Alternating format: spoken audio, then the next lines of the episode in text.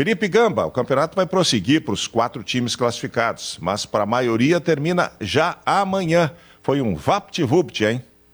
Foi rápido, né, Macedo? E na rodada de amanhã, nós temos aí algumas situações pendentes, tá?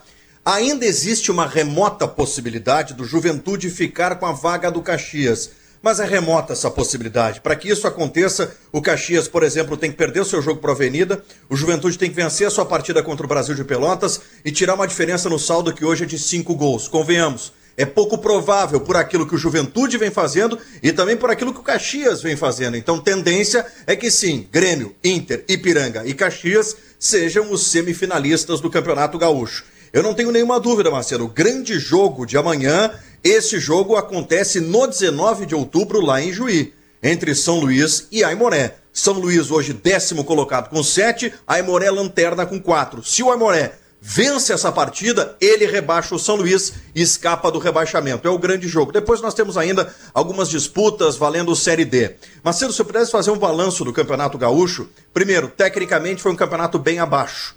Segundo, nós tivemos condições precárias nos gramados. E, e terceiro, né? e para mim principal ponto, urge a necessidade do Gauchão 2024 ter a presença do VAR em todos os jogos e não apenas nos clássicos. Porque colocar o VAR apenas nos clássicos estabelece um desequilíbrio técnico. Então que se faça, se faça um esforço, se busque desde já alguma forma de viabilizar financeiramente a presença do VAR em todas as partidas do Gauchão. É, a gente precisa dar uma boa revisada aí no Campeonato Gaúcho, porque o desse ano realmente não deu boa impressão, não deixou boa impressão. Tecnicamente, times fracos, é, do ponto de vista da infraestrutura, né, gramados ruins, estádios em más condições, e essa questão que é polêmica realmente, mas concordo inteiramente contigo, né, do VAR, que não pode estar presente em apenas alguns jogos. E cria desequilíbrio, tem que estar presente em todo o campeonato. Já não se pode mais fazer campeonato, campeonato sério tem que ter VAR hoje, né?